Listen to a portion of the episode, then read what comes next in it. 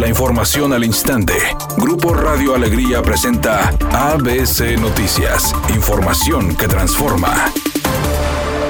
El medio ambiente es un tema esencial para la calidad de vida de los habitantes de Nuevo León con mayores retos y donde expertos coinciden debe existir una organización en los esfuerzos. Juan Marín Gracia de Red Ambiental señaló que existen tres puntos que se deben mejorar y hacer un análisis para el bienestar común. Pensar en esos tres aspectos, aire, agua y suelo, nos hace sin duda que preguntarnos qué, qué podemos hacer, qué hicimos mal en el pasado, qué podemos mejorar hacia adelante para participar como diferentes sectores en la, una ciudad cada vez más amigable con nuestro medio ambiente y con las personas parte, Adriana Nelly Correa, especialista en conservación y desarrollo, dijo que se debe comprender cada decisión que se tome y sus impactos en el futuro de la conservación de la naturaleza. Cuando logramos comprender cómo los humanos formamos parte de la sociedad y formamos parte de la naturaleza, entonces podemos ir avanzando hacia la sostenibilidad. Entonces, esta comprensión y el trabajo coordinado en dirección hacia la sostenibilidad representa, sí, un aire más limpio, el agua como recurso y no como desastre.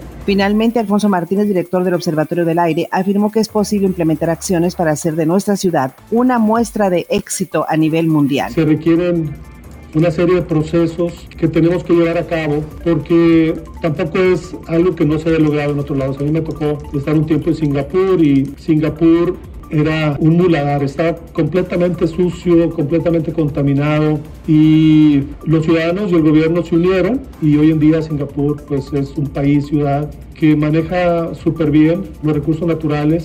Nuevo León reciente la tercera ola de COVID y los módulos de pruebas para detectar el virus son prueba de ello, ya que esta mañana el ubicado en Morelos e Ignacio Zaragoza en Monterrey presentó gran número de vehículos, donde las personas tuvieron que dormir anoche en ese lugar, según lo comprobó este medio de comunicación.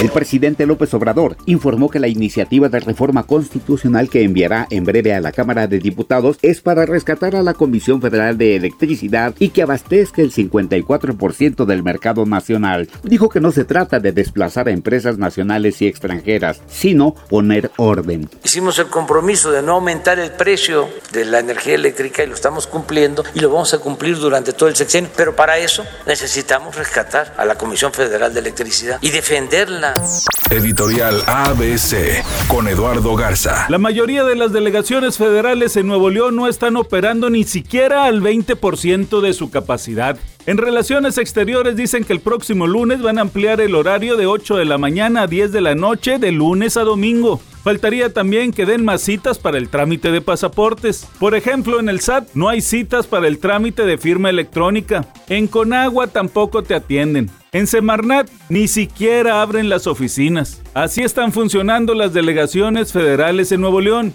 ¿Dónde andará la llamada superdelegada Judith Díaz? Es pregunta y nada más. Tigres terminó sus partidos de pretemporada con una importante victoria de 3 a 1 sobre el Austin FC. El equipo dirigido por Miguel Herrera venció al conjunto estadounidense con un doblete de Nico López y un gol más de Diego Reyes. Así, el Piojo consumó un saldo de una victoria, una derrota y un empate en sus tres partidos de preparación de cara a la apertura 2021.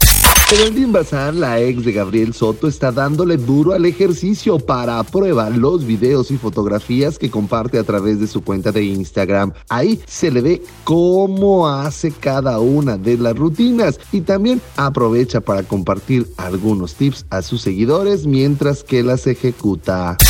Hay un percance en la avenida Aramberri y Julián Treviño en el centro de Monterrey sin generar carga vehicular. Es con dirección hacia el oriente para que lo considere. En el municipio de Escobedo, tráfico en alto total por un percance. En el libramiento noroeste y la carretera a Monclova con dirección hacia el oriente. La carga vehicular está desde la avenida Paso de la Amistad y en el municipio de San Pedro se registra un choque más justamente en la avenida Diego Rivera y Lázaro Cárdenas.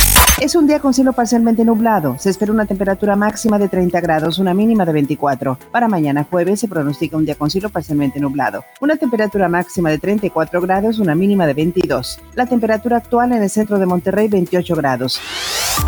ABC Noticias, información que transforma.